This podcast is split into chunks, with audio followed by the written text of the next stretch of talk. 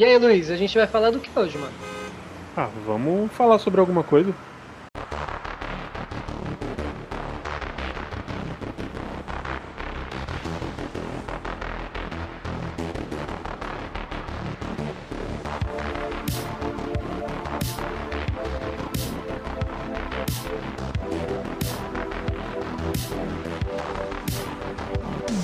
Dia, boa tarde, boa noite, senhoras e senhores, para o quinto, eu acho, quinto, quarto, não sei, mas para mais um programa do sobre alguma coisa. E hoje nós iremos falar sobre Cyberpunk, o gênero, não o jogo. Talvez a gente cite o jogo, mas vamos focar no gênero. Tem uma diferença. E caso você está chegando agora, né, sua primeira viagem aqui no nosso programa, ouvindo nossas vozes lindas e maravilhosas, muito prazer, eu me chamo Pedro e você pode me seguir no Instagram, Ralph Pedro. E do meu lado aqui, ó, com a mão no meu ombro, quem que é essa pessoa aqui? Espero que não seja ninguém, né? Bom, primeiro eu acho legal você levantar, ligar a luz e ver quem tá na sua casa. Essa história aí de quem tá com a mão no meu ombro, não sei, sei. Um pouco assustador. E em segundo lugar, é um prazer estar aqui de novo com vocês. Meus caras iniciaram mais um ano, mais uma temporada aí de programa. E eu me chamo Iago Leal. Muito prazer, seja muito bem-vindo. É isso aí, né? Aqui é o Luiz. E vamos para mais um ano, vamos para mais uma temporada desse podcast de anos já. E vamos embora. Não pensei muito em o que falar, não. Tem o Twitter aí, cara. O cara ficou muito sem jeito, muito inadequado. Bora lá então. E é isso aí. É, fala suas redes aí, mano. Não, não vou passar meu Twitter hoje não, porque já são cinco episódios, o pessoal já pegou já. Não, mas isso a pessoa chegou agora, que isso? Tá pensando só esse programa, não, tem que falar. É brincadeira, eu vou passar meu Instagram hoje, é Luiz, underline Fernando, underline 00. Dá Quem começou por hoje, entendi, tá bom. Cada dia ele vai passando um negócio. Semana que vem é o, o Spotify dele lá. As é, semana que vem vai passar o ICQ, né? Na outra semana eu vou abrir um MySpace só pra passar aqui também. E fiquem ligados que daqui a 10 episódios eu vou passar a minha conta do banco também. eu sou o Sean Carlos e vocês podem me seguir lá no arroba Sean Carlos no Instagram. E eu ia passar meu canal lá também, mas já são cinco programas, né, mano? Quatro e eu não lancei nenhum vídeo novo, então acho que eu. Tem que tomar vergonha na sua cara, mano. Eu não vou mentir pra ninguém, não, entendeu? Mas tem lá nenhum canal. Quem quiser ir lá, vai lá. Um dia eu volto a postar alguma coisa. E vamos lá, que hoje é um tema que me apetece demais. Vamos tacar pau nesse gato aí. Tá, tá, tacar pau nesse carinho. O, o, inclusive aproveitar aí a, o Carlos está se pronunciando e já vou jogar na roda aqui um, uma conversa que estávamos tendo ontem ou antes de ontem por aí. É, eu comecei a seguir recentemente uma página no Facebook que o título é Por que o TikTok não devia existir? Esse é o título da página. E ele consiste em vídeos do TikTok daqueles mais vergonha alheia possível, que, né? Então, a maioria do TikTok. E aí eu tava conversando com, com o Carlos a respeito, que o fato de eu gostar de ver essa vergonha alheia da galera, eu ver esses vídeos, puta que pariu, olha esse cara fez isso, mano. E o fato, isso atrelado ao fato de que o TikTok é baseado em 95% de vídeos vergonha alheia. Significa que eu gosto de TikTok? Caralho, mas você fez um pensamento que você puxou tão a fundo assim que eu, eu até me perdi aqui. Eu filosofei aqui, cara. Você é filosofou, realmente. Puxei do, do âmago do ser humano aqui. O cara veio para mim, o cara mandou no nosso grupo lá do WhatsApp, ele mandou várias vezes. Ah, eu entrei lá no grupo, o, o, o título do, do, do, grupo que me, me, me fez chegar nessa, nessa filosofia aí. O título lá é o Porquê o TikTok não devia existir e o Pedro tá curtindo esses vídeos que estão sendo postados lá.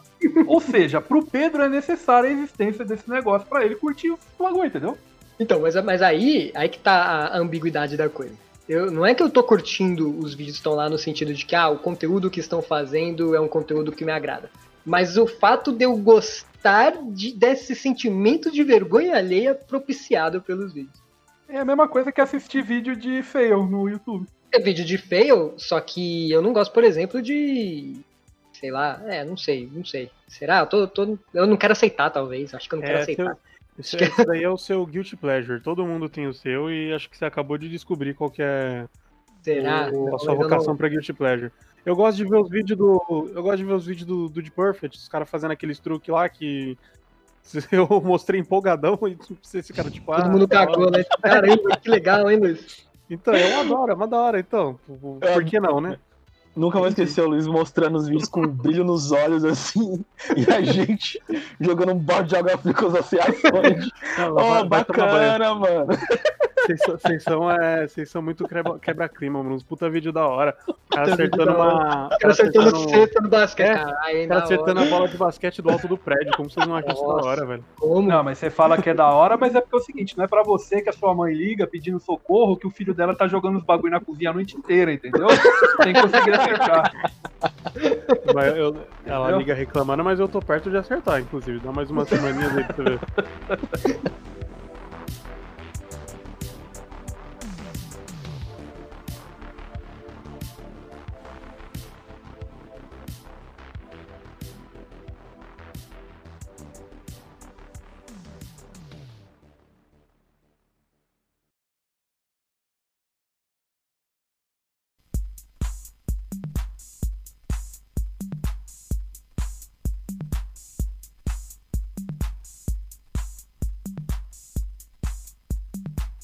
E na leitura de e-mails, nós temos aqui um, um breve recado, uma pequena recomendação, na verdade, do nosso queridíssimo Felipe Biagio. Inclusive, Biagio é um nome fantástico de mafioso, né? Você imagina no Poderoso Chefão tem os Corleone, os Tartaglia, os Caquis, os Lambarés, então os Assis. Não, o que eu quis dizer... Abacaxis. Que coisa é essa de abacaxis? Os petecas. Os Biagio combina pra caramba. Então, o Felipe Biagio, ele, né, simples aqui, curto, direto, ele diz: façam recomendações de melhores filmes da década. Maravilha. O que, que vocês acham? Recomendação de melhores filmes da década. Eu acho que a recomendação foi muito fácil de ser escrita, mas é muito difícil de ser produzida, porque essa década teve muita coisa incrível, cara. Tem muito concorrente aí fantástico. Ah, dá pra falar de vários filmes, mas eu não quero dar, dar um spoiler aqui, só que assim, a gente pode pensar em filme de ação só em filmes de ação, a gente pode dizer que teve duas evoluções grandes, assim, que ocorreram nessa década, na verdade, na década passada e nessa. E nessa década a gente tem o puro creme dos filmes da, da Marvel também. Então foi uma década que foi bastante significativa pro, pro cinema atual, assim. Se a gente pegar filme de animação, então. E só, só levantando uma bola aqui para um filme específico, você falou sobre os filmes da Marvel, e eles tiveram né, toda aquela construção de universo, mas o único filme que veio na minha cabeça quando você falou da Marvel foi o Homem-Aranha no Aranha Verso. Mas enfim, vamos deixar para o programa, né? Porque já estamos. Fica aí, fica aí. Uh, e é isso. Felipe mandou um recadinho super rápido, mas depois do Felipe nós temos um outro e-mail aqui que o Iaguinho vai ler pra gente. Iaguinho, lê pra gente, por favor. Esse daqui é o e-mail da Camila Ferreira Leal. Ela começa, olá, boa noite, boa tarde, bom dia, já pegando aí um dos, das trupes do programa. Mas como assim, de trás para frente, né? é que ela é notívaga, né? Então é, ela vou, começa vou... pela noite. Então nós vamos ler o e-mail da Leal Ferreira Camila. Eu vou ler aqui ao contrário. Não, não dá, não. Mentira. Ó, ela diz o seguinte: Estou mandando esse e-mail para dizer que fazia muito tempo que estava enrolando para assistir Klaus, então ela está se referindo ao nosso último programa aí, um especial de Natal. Ela diz: trabalhava perto de uma estação do metrô que ficou por muito tempo forrada com propagandas do filme, e por lá todos os dias sentia que conhecia o filme e não poderia me surpreender. Acho que eu já estava enjoada dele, mas a descrição detalhada e com carinho do Luiz me fez ver o filme. Tive uma grata surpresa ao assisti-lo e ficar apaixonada, ele deu um toque especial no meu Natal e reativou o espírito dessa época, que para mim estava meio borocochô, que é um termo ótimo aqui que ela usou, por causa dos desafios desse ano. Enfim, só quero agradecê-los e pedir para continuarem a dividir o olhar e experiência de vocês conosco. Beijos e abraços à distância. Muitíssimo obrigado aí pelo e-mail, Camila. Extremamente fofo, extremamente preciso. A gente fica muito feliz né, das recomendações aqui terem impactado você de alguma forma. Espero que você continue acompanhando o nosso programa. Acho que ela citou aí do, o Klaus, né? O Luiz bem que mencionou que ele se tornaria o novo clássico de Natal e eu acho que é exatamente isso que, que está acontecendo já. Virou tradição todo ano agora. Primeiro o herói de brinquedo, depois a gente assiste qual. Não, é de brinquedo.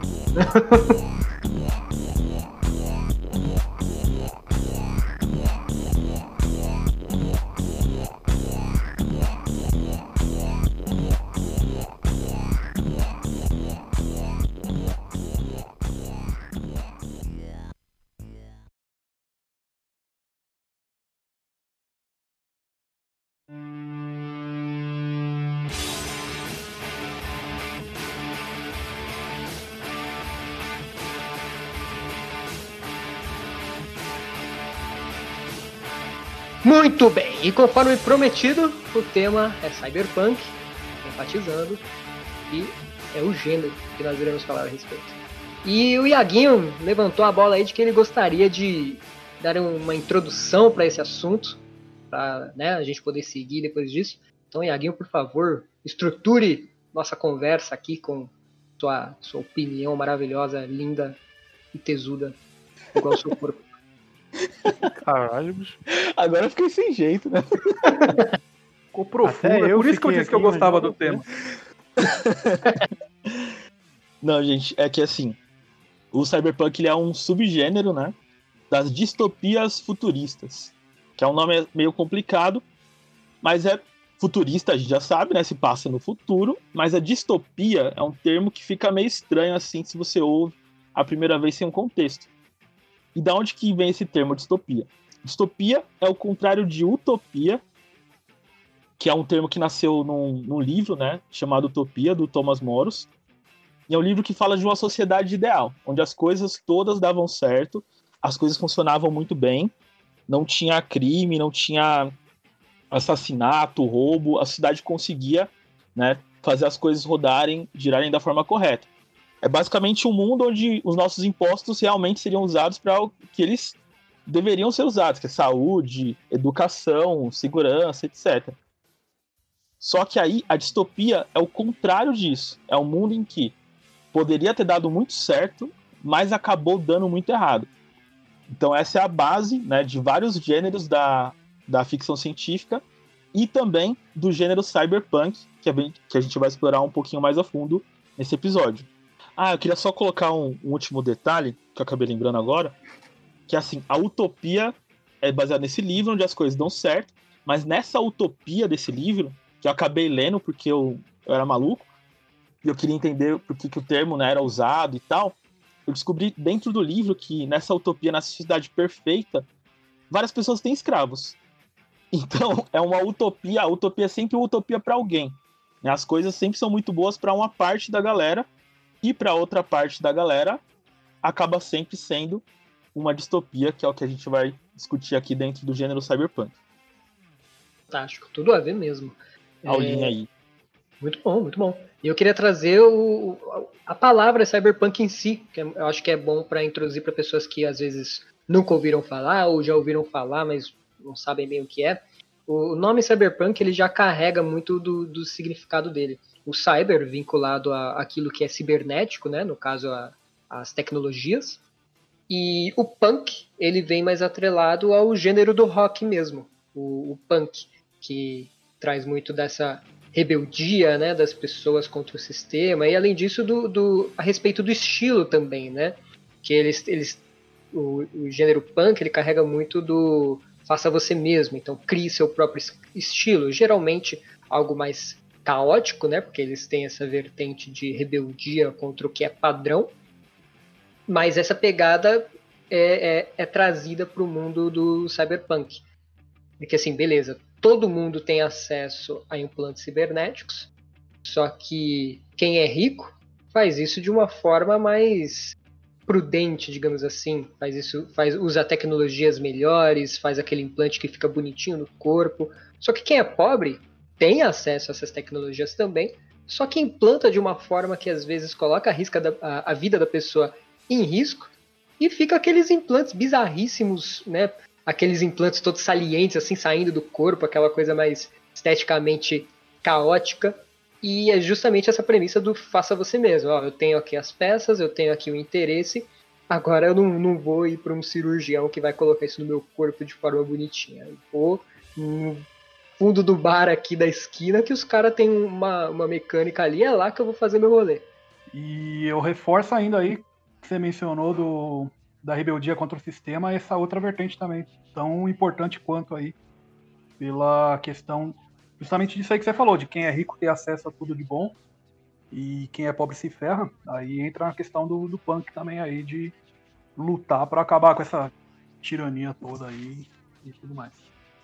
É, que a opressão também é um, um tema recorrente né, do cyberpunk. Exatamente, seja do Estado ou do, das corporações. Geralmente os dois estão atrelados. Né? E explica pra galera aí que não conhece também, que nós citamos aqui algumas vezes a respeito desses implantes. O que, que são esses implantes, Carlos? Uh, isso varia um pouquinho de universo para universo, mas é, como você disse, a questão do cibernético. Acho que uma questão que, que fica muito é, em todas as obras, ou a maior, maior parte delas, é a questão da internet. Vamos, vamos dizer aí, às vezes não tem esse nome, há outros nomes, etc. Mas essa conectividade. É, então é justamente você ter um implante, você fazer, por exemplo, o seu cérebro se conectar à internet. Inclusive a gente tem aí, acho que o Elon Musk está fazendo alguma coisa nesse sentido aí agora, né? Então, o Elon Musk ele tem uma, umas paradas dessa, né? Um tempo atrás ele mencionou aí sobre fazer. Ele queria fazer um implante nos olhos para através do, do, da visão você conseguir olhar para uma pessoa e já é, receber informações sobre a rede social daquela pessoa, às vezes do, do perfil daquela pessoa, que já puxa da própria rede social em si. Tem umas paradas dessa aí, né? E acho que foi recente esse negócio que ele falou de ter implantes no cérebro para ter uma comunicação através da rede direto no cérebro. Sim, eu, eu, muita, muita coisa quando a gente fala, por exemplo, é, no século passado, a gente teve muita coisa que saiu de Júlio Verne. É, telefone, submarino, nave espacial, muita coisa ali Júlio Verne já tinha criado na, nas obras dele e a gente meio que passou isso para a realidade. E eu acho que agora é a vez do Cyberpunk. Agora muita coisa que a gente está criando. É, não estou dizendo que o Cyberpunk previu isso, mas ele influencia dessa forma. Hum. Então, muita da tecnologia que a gente tem hoje é porque é, alguém colocou lá no Cyberpunk essa ideia e a gente está construindo agora. Total, total. E é importante mencionar também que o Cyberpunk, por mais que ele mexa com essas questões tecnológicas avançadas, não necessariamente ele é um gênero futurista. Você pode é, ter obras relacionadas a cyberpunk em 1900. Só que em 1900, por exemplo, você vai ter a galera com os implantes cibernéticos, né? Porque é essa parada. Ele não necessariamente ocorre no futuro, entende? Você pode ter no, no ano 2000, 2010. É, não é necessariamente algo que acontece em mil, no ano 2070. Geralmente, quando isso ocorre, é uma junção é, geralmente, pelo menos as obras que me vêm na mente agora nessas condições aí, é a gente juntando um pouco do cyberpunk, lembrando que tem que ter essa questão política aí, se não tiver, é, não é só porque tem tecnologia que a gente pode colocar como cyberpunk, mas geralmente juntando com o steampunk. Steampunk, steampunk geralmente. É, Full Metal Alchemist, por exemplo, ele não é, não é cyberpunk, apesar de ter questão política, mas ele tem muito dessa tecnologia de implante, etc., com o steampunk. É, o steampunk ele seria o, o, a mesma pegada do cyberpunk, só que a evolução, ao invés de acontecer através de implantes cibernéticos, ela, ela acontece através da do como é que eu posso colocar isso? Não é do vapor em si, né? Do uso de me ajuda, do, Ao invés de ser algo é, eletrônico, é algo mecânico. Mecânico, exatamente, fantástico. Pique Bioshock Infinite, que é um cenário. Exato. Bioshock é completamente steampunk. Inclusive Cyberpunk também, né? Nessa, acho que dá pra. Eu não joguei o, o, o Bioshock muito, não. Mas pelo que eu escuto, inclusive, o Pedro falar bastante, eu acredito que a pegada dele seja Cyberpunk também, né? A dependência não, não, da tecnologia, não. a dependência daqueles. Não, daqueles bagulho que dá poder lá. Existe essa dependência, só que ela não, como você mencionou, não é um negócio cibernético, é manual.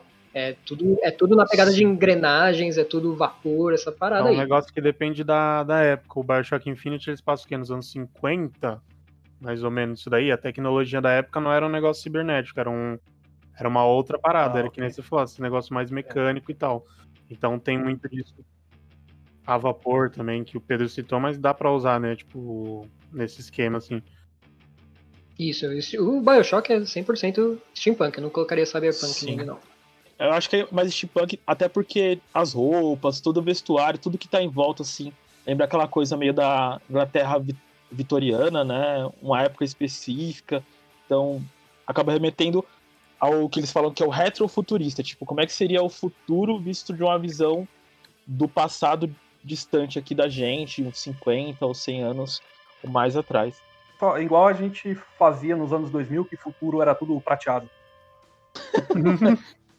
Pô, esse futuro eu queria ter chegado, eu achava muito style, mas as coisas tudo Futuro- prata. Era tudo Tudo- prateado e carro voador, né? Skate voador, cara. Porra, aço, aço escovado. Nossa, acho muito style. Nossa, escovando. eu acho. E pior que eu consigo imaginar o Iaguinho andando na rua com uma jaquetinha toda prateada. Eu consigo imaginar. Com óculos escuros ainda. viu? E o Carlos Rio que ele também imaginou, ele- que encaixa bem. Eu imaginei o óculos escuro verde em forma triangular, pô, Iago. Meu Deus. O Luiz tinha mencionado antes da gente começar a gravar que ele não, não manja muito do Cyberpunk, né? Ele não tem muito entendimento. Luiz, pelo pouco que nós falamos, né? Acho que a gente vai usar você aqui como referência se a gente está conseguindo se expressar bem. Você conseguiu entender? Deu para ficar claro o que, que é o Cyberpunk? A gente conseguiu definir de um jeito bacana? Conceitualmente falando, Exato. para um caralho.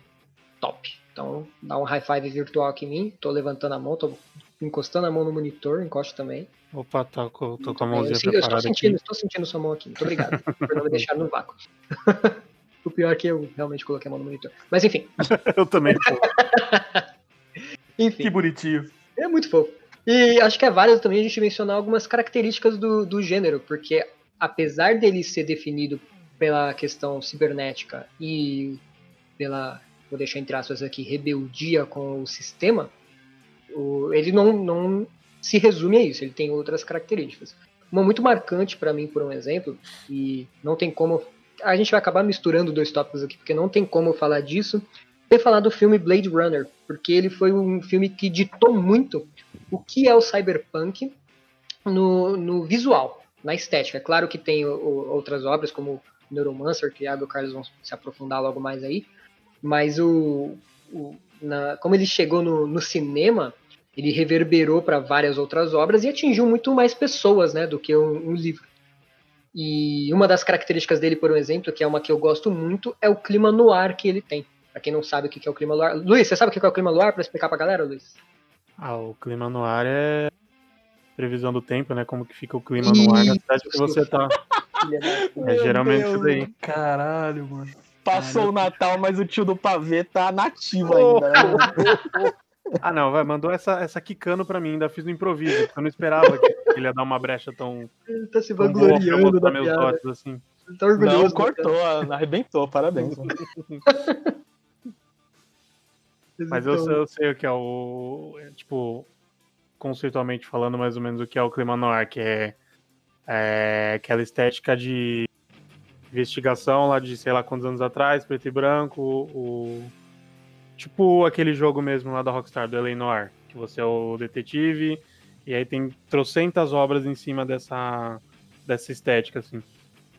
Isso aí, fantástico. Tem essa pegada investigativa, não necessariamente preto e branco, mas existe uma ausência de, de iluminação para deixar subentendido que tem algo sempre à espreita, sempre às sombras ali. O Iaguinho cinéfilo aí, se quiser acrescentar algo nesse gênero, manda bala. Mas é algo que o, o Blade Runner trouxe, né? É Uma característica incrível que todo noir tem e o Blade Runner puxa isso, né? É o ventilador que não sopra vento para lugar nenhum, né? Que ele fica naquele, naquele nível que é abaixo do 1, ele dá aquela giradinha bem devagar, aqueles ventiladores de teto, sabe? Aquela giradinha bem devagar, que pra que que tá gastando luz com aquilo, né? E do Blade Runner tá lá, os ventiladorzinhos, aquele esquema de ausência de luz muitas vezes. O ventilador é divergente. É divergente. Iago, eu sei que você quer se aprofundar, então, por favor. É um ponto que você falou que eu, na verdade, nem tinha feito uma conexão. E ele tem muita relação, assim, com as obras que a gente vê de Cyberpunk, mano. Porque noir, ela vem de uma expressão francesa, né? Que significa preto ou escuro. E a expressão ela é utilizada porque a fotografia, nessa época do cinema, anos 30, 40, 50 ali, é, eles faziam uns filmes B, uns filmes com menos orçamento, que não tinham a iluminação tão boa quanto os filmes de orçamento grande. E esses filmes eles acabavam é, tendo roteiros específicos baseados naqueles livros é, do gênero pulp, né? Livros de banca. Então sempre tinha uma femme fatale, uma mulher, algum crime, um policial investigando e tentando resolver alguma conspiração. Isso está bastante relacionado com as obras que a gente acaba vendo do, do gênero cyberpunk também. Só que, é claro, elas se passando ou no presente ou no futuro. É, o que o Pedro falou lembrou o Iago de uma coisa, o que o Iago falou me lembrou de uma coisa também. Eu acho que cedo ou tarde a gente ia ter que falar do elefante aí, que é o Cyberpunk 2077. Uhum. E ele tem uma, uma missão, sem spoiler, tá, galera? Fica tranquilo aí que é secundária. Ele tem uma missão que ele traz essa questão do noir de uma forma de zoeira. É, um personagem X lá pede pro, pro V, ou pra ver o seu, seu personagem, investigar que ele acha que ele tá sendo corneado lá. Ó, acho que minha mulher tá fazendo uns bagulho aí e eu quero que você é, investigue para mim. E quando você vai investigar, é, um parceiro seu, um parceiro que tá sempre falando com o V ali no, durante as missões, é, ele fica no ouvido ali, falando. E a noite estava escura, e eu seguia a mulher enquanto ela andava pelas ruas. Algo pesou sobre ela, deve ser o meu olhar. Ele fica fazendo essa é, essa narração que era bem comum nesse, nesses filmes, ou pelo menos sempre que a gente retrata de forma humorística esses filmes, é sempre aí que a gente acaba pesando. Vou te dizer que o Max Payne, que você tá ligado que eu sou apaixonado pelo primeiro, ele, ele é no ar, né? E ele é uhum. é exatamente isso. Você sempre no começo e no fim do capítulo você tem ele na narrativa, né? Ele falando em off. E é isso aí. A porta do trem se fechou como um tiro a queima-roupa das minhas costas eu estava muito prestes. A... Enfim, é essa pegada aí, é igualzinho o que você falou. A vida era boa. O sol se pondo em um belo dia de verão, o cheiro de gramados recém-cortados, sons de crianças brincando, uma casa à beira do rio do lado de Nova Jersey, uma bela esposa e uma garotinha. O sonho americano virou realidade. Maravilhoso, né? Acho que, acho que é legal. É uma, é uma coisa batida, uma coisa canastrona, mas que combina muito com esse clima do noir aí. E combinou bastante com o Cyberpunk também. Eu, eu, eu, eu ia falar eu gosto e eu curto, e saiu eu gosto. eu gosto pra caramba, mano. Eu acho uma da hora. Me divirto. É, eu acho válido também citar, que a gente mencionou aí do Blade Runner, que ele meio que trouxe essa, alguma, algumas dessas características aí, de clima no ar, investigação, essa parada. Que isso, cachorro? Oh! Ele tá discordando de você, hein? É a outra cachorra? Ou é, é a outra cachorra que o videogame ligou, não faço ideia por que, que o videogame ligou. O foi, a, foi a mão que tava no seu ombro no, no programa que ligou. Juro por Deus, o controle não tá nem perto de mim, mas ligou aqui, né? Cyberpunk, né? Bom, enfim, acho válido citar outras obras, como por exemplo, é, Ghost in the Shell é uma obra cyberpunk, Akira. Ui, então, é... peraí, mas você falou, eu não, você falou Ghost in the Shell, eu arrepiei. Arrepiou. o Akira, o, o, o Dredd, Juiz Dredd, também é uma obra cyberpunk, Tron, Matrix, O Vingador do Futuro, Quinto Elemento, é, são tudo, assim, talvez vocês não conheçam algumas dessas obras, são dos, dos anos 90.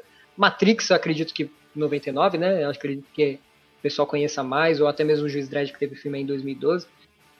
Mas são todas obras cyberpunk. Tem essa, essa pegada de implantes cibernéticos e esse futuro é, distópico com, com essa questão de da política pesar de alguma forma em cima, enfim, é isso aí.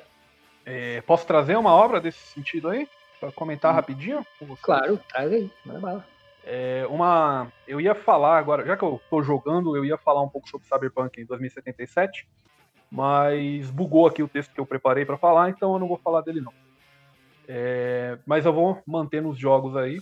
Uma obra que eu recomendo muito pra galera aí que tá interessada em Cyberpunk, é uma obra antiga, um, um universo antigo aí, é Shadowrun, que mistura, ele é originalmente um RPG, assim como o, o Cyberpunk 2077, só que ele mistura a questão do Cyberpunk, toda a ambientação e etc., com fantasia. Então você tem ali tudo isso que a gente já falou do Cyberpunk, e no meio disso tem elfos, tem é, orcs, tem dragões, inclusive tem dragões que são presidentes dessas megas corporações.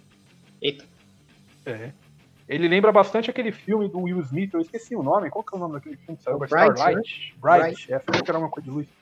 O Bright, ele é bem é, bem na pegada do, do Shadowrun. Eu recomendo pra geral aí. Legal, só não tem muitos jogos eletrônicos legais, na minha opinião. Pô, aí, aí eu até ia pensar, pô, não vou citar porque o programa vai começar a ficar longo, mas aí você vem falar que não tem muitos, eu sou obrigado a citar aí o Deus Ex. Não, eu falei do, do Shadowrun. Ou Shadowrun, Ah, do Shadowrun. não tem Bom. muitos jogos. Mas já introduzi, né, mano? Sou forçado a falar sobre o, o, o Deus Ex aí, que é um jogo muito importante pra mim, é, né, na minha vida mesmo, né, nem no gênero cyberpunk em si.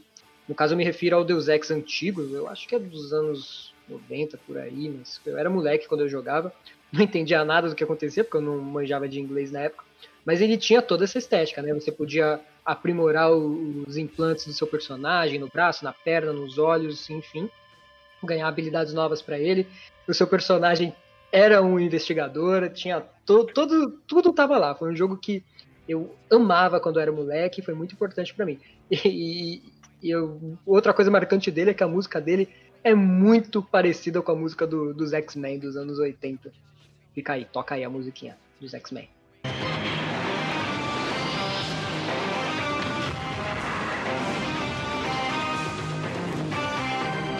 E agora toca aí a musiquinha do Deus Ex.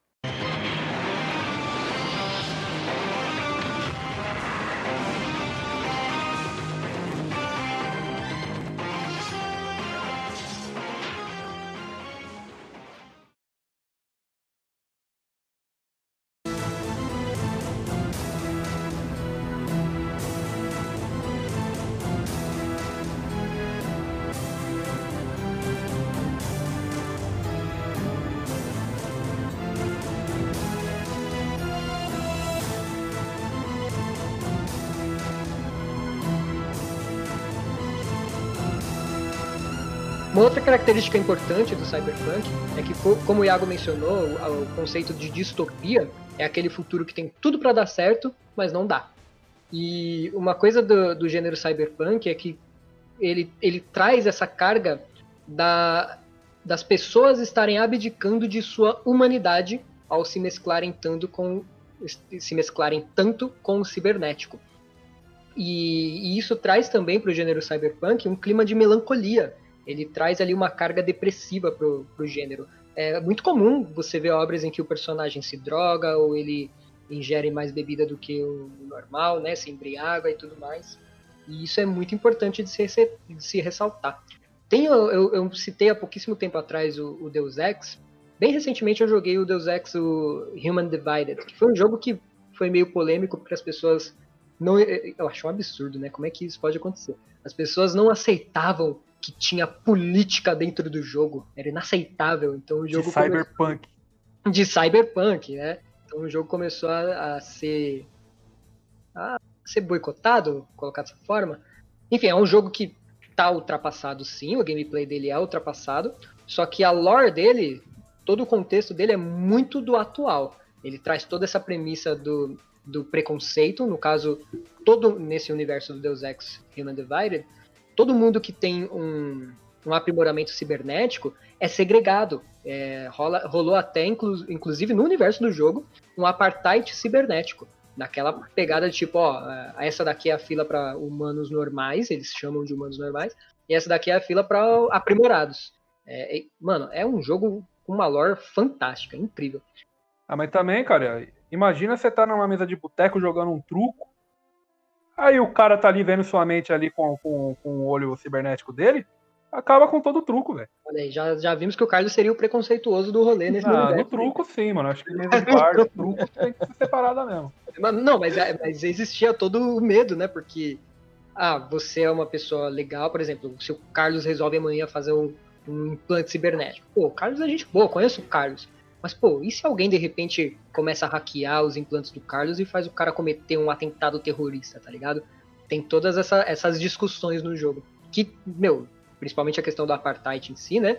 Traz toda essa carga é, deprimente pra esse clima, né? A opressão, principalmente da polícia, porque aparecia um cibernético na rua, era, mano, arma na cara, o que, que você tá fazendo aqui? Então, essa, essa pegada da opressão do, do policial é uma coisa também muito vigente no, no gênero cyberpunk que o, o Deus Ex trouxe aí.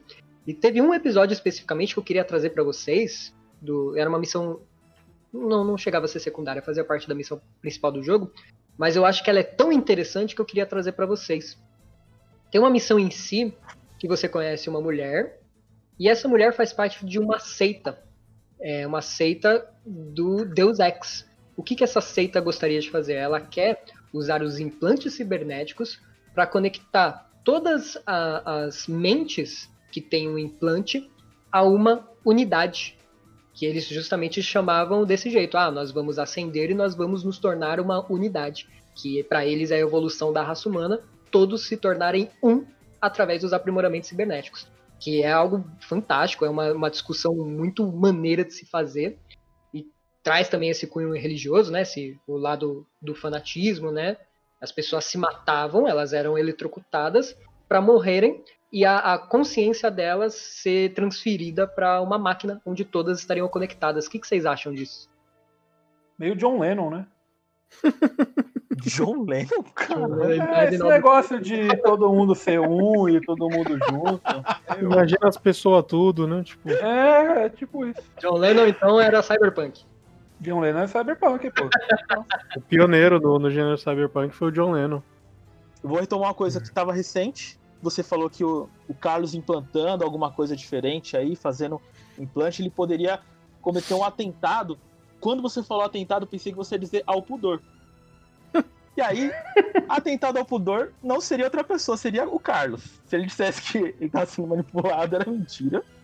Porque a gente é. sabe que o Carlos é capaz disso, de cometer atentados ao pudor inclusive em festas natalinas aí. Caralho, isso cara, cara, o, cara, o cara voltou, o cara retomou o assunto, Caralho, criou, todo, criou todo um terreno, um terreno ali pra expor o amigo, velho. Nossa. Não, eu, eu achei, mano. Assim, não é obrigação do programa, não é obrigação de ninguém aqui. Foi o hype meu. Eu achei que o cara ia fazer uma puta reflexão ali, mas não era pra me zoar mesmo. Eu também, mano. Eu também achei, Eu achei. Então, Pedro, isso daí que você falou é, da música da trilha sonora, na verdade, do desenho dos mutantes, dos X-Men, dos anos 80, na verdade, é uma informação que está imprecisa. Não é querendo assim corrigir, mas não é nem culpa sua, né? Você é uma vítima. Todos nós somos vítimas dessa oitentização da cultura pop. Parece que tudo veio dos anos 80, o que me deixa profundamente triste, porque os anos 80 eles viraram tudo. Assim. Star Wars é anos 80, mas ele foi lançado em 77 anos 80. Aí falam do Alien, lembram dos anos 80. Teve filme dos anos 80, mas o começo, assim, as coisas estouraram nos anos 70.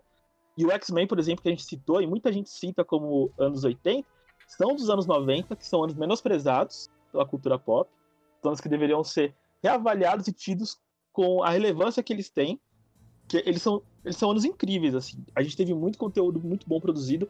Aquela série do X-Men é uma dessas obras, assim, que marcou gerações tipo, o pessoal que conseguiu ver durante a, a transmissão, né? Conseguiu acompanhar e ser impactado por aquilo, mas outras gerações, como a nossa, que veio depois, muito depois, conseguiu também ser impactada, que é uma série excelente. É, a musiquinha, inclusive, tem até umas brigas jurídicas, não sei se vocês já ouviram falar disso, que a musiquinha ela seria, na verdade, de um, de um artista, um multi-instrumentista músico brasileiro, que é o Hermeto Pascoal. Vocês já ouviram falar disso ou não? Já. Não, mas de repente foi ele que fez a música do Deus Ex, por isso que parece tanto.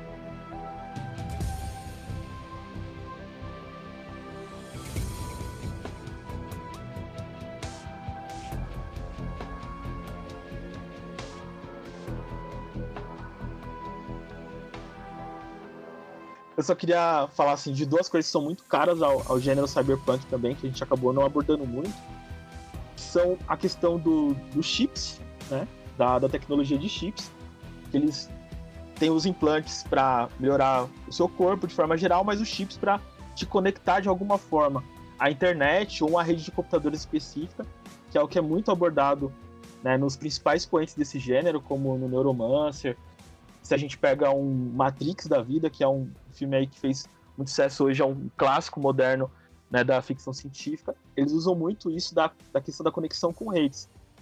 E a gente, é claro que a gente não tem isso dessa forma literal, né, essas obras trouxeram na nossa vida, no nosso cotidiano, mas a gente tem isso, a gente é absolutamente dependente das tecnologias que a gente utiliza. Né?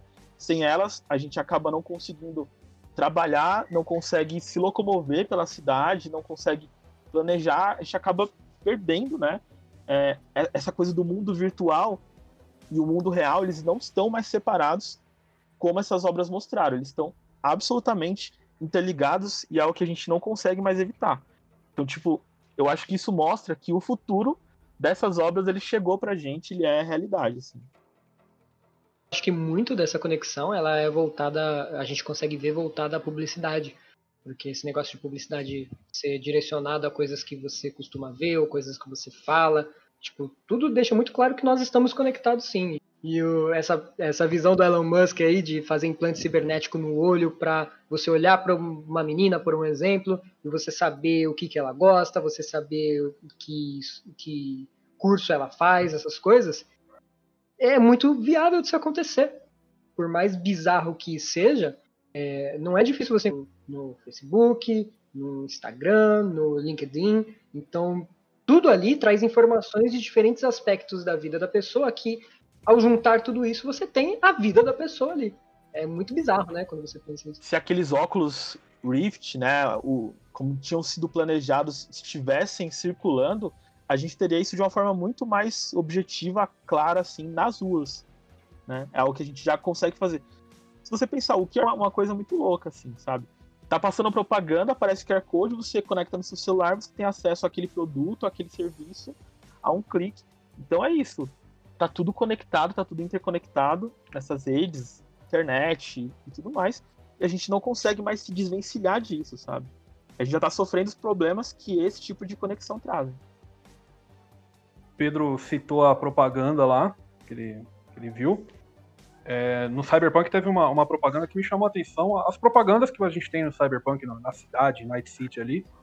É, quando eu digo Cyberpunk é o 2077, tá? O jogo. É, o jogo. Uma das propagandas que tinha ali, é, só contextualizar antes, é, no jogo você pode comprar, como qualquer RPG, você pode comprar produtos, é, armas, comida, etc. E os preços ali são de acordo com o universo do jogo. Então, sei lá, você vai comprar um, lanche, custa 5 dólares. Você vai comprar uma arma, ela custa de mil a 100 mil. É uma, uma coisa é, como na realidade, os preços variam muito. E uma das propagandas que eles vendem como um produto muito de luxo é água natural. E uma garrafa de água natural custa 99 dólares na promoção dessa propaganda. E é uma coisa que tipo a gente pode achar que é absurdo você vender água natural como algo de luxo, mas é uma coisa que vai acontecer cedo ou tarde, cara. E então é mostra que todos esses problemas que a gente tem no Cyberpunk, de fato, eles são problemas que a gente tem hoje. Então, no fim, a água vai custar tanto quanto o arroz. fica um. Fica um. Uma competição aí. O problema é que você precisa dos dois, né? É. Sensacional. Vou... Bom, eu gostaria de fazer uma, uma pergunta para vocês, pra gente fechar aqui o nosso programa. Poderia. Eu queria começar pelo Luiz, que ele ficou mais caladinho aí, como ele mencionou. ele, ah, não sei muito, então vou começar por ele. Luiz, se Diga. você estivesse no universo cyberpunk você pode fazer um aprimoramento cibernético em absolutamente qualquer parte do seu corpo. Qual você faria e por que razão? É, o seguinte, eu, você, vocês me conhecem já há muito tempo, sabe que apesar de eu ter 28 a rola, anos. já era. Se você mandou esse papo, eu sei que é a rola. Meu Deus. Caralho, como assim, do nada? O melhor é... é... que ele falou a rola quando o Luiz falou: Você me conhece há muito tempo. Exato, Você me conhece muito bem, né? Tipo, cada centímetro do meu corpo. Mas como eu tenho uma alma de velho, eu com certeza faria um, um implante para colocar, tipo, uma parte de um exoesqueleto para fazer massagem nas minhas costas. Vai fazer. Eu achei que você ia falar que você ia colar um exoesqueleto para você fazer hoje o que você não fazia na sua juventude?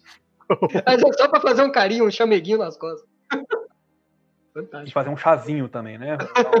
Um chazinho do lado, assim. É pela, pela praticidade, eu sou sempre pela praticidade. É, e pela sim. preguiça. É, por isso você tem alma de velho. Exatamente. É, fantástico. E você, Carlos? Que implante você faria e por quê? É, em toda obra de Cyberpunk, jogos principalmente, eu sempre curto o cara dos hack. Eu curto o cara que invade as coisas, e né? Inclusive no Cyberpunk, o pau comendo eu paro pra, pra hackear computador pra ganhar 5 dólares. É, então eu acho que o que eu mais é, daria atenção seria isso. Seria um. É, não necessariamente para hackear, mas a funcionalidade de conseguir resolver qualquer coisa eletrônica sem precisar apertar botões. Então, só ali quero ligar a TV, já me conecto com a TV ali no meu Wi-Fi cerebral e já vou. Aí pensa assim, eu tô aqui vendo um pornozão aqui, resolvendo minha vida. Aí entra alguém na sala, não precisa apertar o Alt Tab, entendeu? Eu já. Opa! Não faz nem cara de susto, continua olhando pro É. monitor. Exatamente. Então acho que é nesse naipe aí. Você é ser um dispositivo pra controlar uma casa inteligente, é isso. Ou seja, tipo você isso. quer virar uma Alexa. É basicamente isso. Eu, eu gostaria muito. Eu gostaria muito.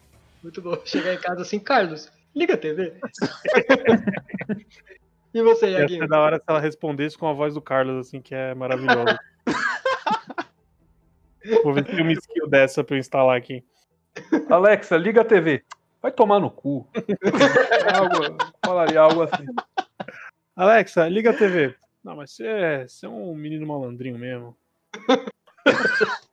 Caralho, inclusive eu falei, a minha ligou minha TV aqui, caralho.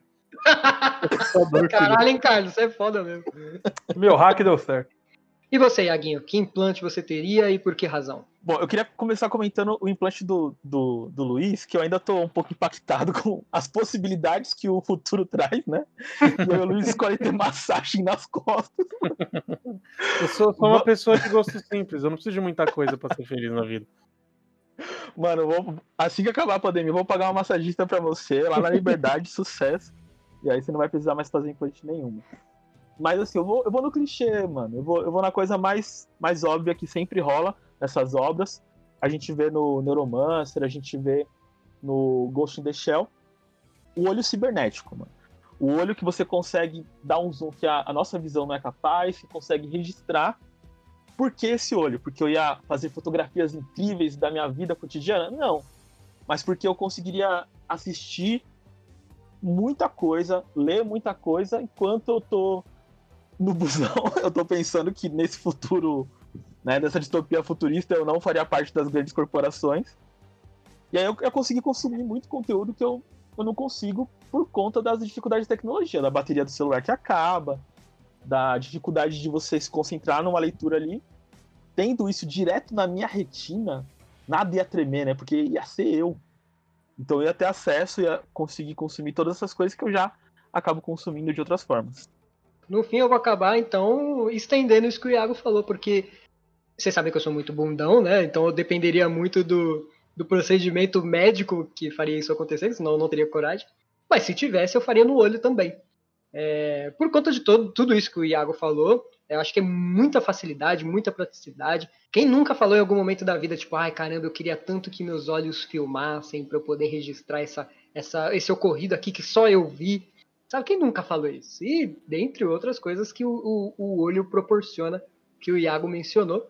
Mas principalmente porque o olho humano é meio merda, né? Tipo, se você for comparar com outros animais, por exemplo, o olho de outros animais é muito melhor. Eu acho o olho humano meio bosta. E, tipo, qualquer coisa que acontece no meu olho, se entrar um cílio no meu olho, eu não consigo fazer nada. Eu tenho que parar tudo pra tirar o cílio do meu olho, porque senão ferrou.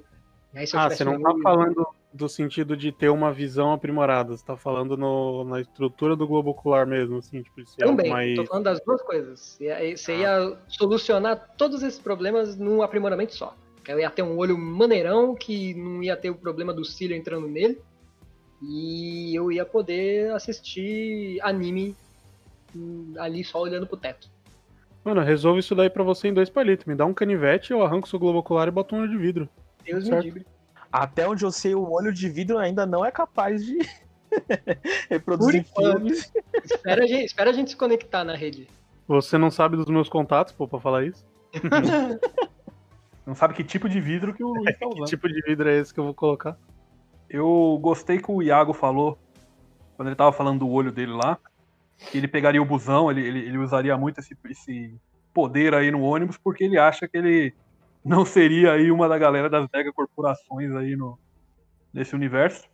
E secretamente aqui, desde o início da nossa conversa, eu tenho avaliado, tenho estado aqui Julgando. é, julgando os senhores na questão do seguinte. é, eu tava aqui com o universo de Shadowrun na cabeça, que, como eu disse, é o meu universo favorito do, do Cyberpunk. E eu tava aqui pensando, vamos ver pelo que os caras vão falar aqui, pela visão deles de Cyberpunk, por como eles vão abordar a conversa aqui, qual papel cada um teria no, no Cyberpunk da vida aqui. Eita. É, eu tava meio com dificuldade pra pegar do Luiz, porque ele tava meio, meio quieto, né? Mas normal, suave. Até a hora que ele falou do implante dele. Aí eu já tenho certeza que pelo implante dele, o Luiz seria um dos caras da mega corporação que não quer nada da vida, só ficar deitado você ter massagem. Fica aí seu perfil. É, você morreria, Luiz. Sinto muito, na minha mão. Caralho, velho. Eu achei que era uma coisa boa. Pra você é, né, mano? Mas pra quem você tá fudendo, o Cyberpunk aí. Lembra que o Iago falou, a utopia pra rua? é. O Iago, eu acho que ele seria um Mr. Johnson, que é o cara que faz os trampos, passa os trampos, sabe? Aquele cara que é o agente de trabalho. É, eu acho que o Iago seria esse, que ele tem um conhecimento de, de um pouco de tudo, ele, ele sabe o que tá acontecendo aqui. Então, sempre que a gente falava, ele conseguia fazer uma análise aqui ali. Eu acho que o Iago seria o cara que passaria o trampo pros outros. Não, eu seria basicamente um atravessador, não? Eu tô, eu tô imaginando os coiotes ali que levam Exatamente. o de um lugar pro outro. Eu tenho um comentário pra fazer. Você disse que o Iago seria o Mr. Johnson. E aí, levando em conta que o Pedro falou na abertura do negócio do TikTok, eu lembrei do carinha que faz o TikTok lá do Mr. Johnson. É, o Sr. Johnson disse pra mim pro depósito eu tinha que ficar carregando caixas de um lado pro outro. Isso me deixou muito cansado mesmo. Os caras é tudo TikToker aqui, mano. Nem sabia o que, que era isso. O pessoal reclama, reclama, mas é TikToker pra caramba. Aí, mas futuro TikToker Cyberpunk tem TikTok, gente. espero que, se for desse tipo, eu espero que tenha. Continua. Você acha que os caras iam usar o olho cibernético aí pra quê? cara? Pra ver sem, sem culpa, né? Exatamente. O Pedro, eu acho que o Pedro seria um Shadowrunner. Que são os, os mercenários ali, são os caras que é, vão fazer o trampo que o Iago passa. É, só que eu acho que ele seria um Shadowrunner com escrúpulos. Que geralmente é um cara que sobrevive três semanas no trampo. aí. Eu, ia- eu, ia, eu ia mencionar isso daí, né? Eu, eu acho que eu seria o que ia morrer na primeira semana, né? Porque eu sou, eu sou medroso pra caramba. Primeira run você já ia tomar no cu. E, mas, e, e você? Quem você seria? Ah, eu não posso me avaliar, né? Acho que- Não, não. Claro que é pode. Que porra é essa? O cara jogou todo mundo aqui, se joga no, no fogo aí também. Posso me jogar no fogo, mano? Claro. Cara, eu gostaria muito de dizer que eu seria também um Shadowrunner, porque eu, eu acho que né, a gente tem que se rebelar mesmo contra esse tipo de governo do caralho. Mas com certeza eu seria um dos caras de mega corporação, mas não igual o Luiz, que é os caras do topo lá. Eu seria um Salaryman mesmo, que é os caras que trampa de cabeça baixa e é isso aí, mano. Eu seria só mais um. Eu seria os NPCs que vocês veriam passando na rua. Entendi. E eu ia ser o, o cadáver que vocês veriam passando na rua. Eu ia ser o atravessador que falou, ó, eu mandei aquele cadáver ali fazer um trabalho, ele não, não conseguiu, não. Muito bem, pessoal, maravilha. Esse foi o programa de Cyberpunk. Esperamos que vocês tenham gostado, entendido, mas qualquer crítica, qualquer sugestão, qualquer opinião. Luiz, pra onde que a galera vai mandar e-mail? Se for mandar e-mail falando bem, pode mandar pro sobre alguma coisa, outlook.com.br. Se for pra mandar crítica, pode mandar pra casa do caralho. Não, mentira, brincadeira, brincadeira. Não é como se a gente tivesse cinco episódios e eu já subiu a cabeça, eu tô brincando. Subiu a cabeça. Fantástico. Mais uma E- prova que o Luiz faz parte das megacorporações aí. Nossa, pode ver crer, esse-? Pode crer. Meu Deus do céu. Essa realmente. atitude aí ditadora dele. Realmente, total. e só lembrando, vocês podem nos seguir no Instagram, Ralph Pedro, no Twitter, arroba Luiz, underline 8000, e no Instagram, Xion Carlos. Certo? E é isso aí, pessoal. Um abraço, um beijo e um carinho na nuca.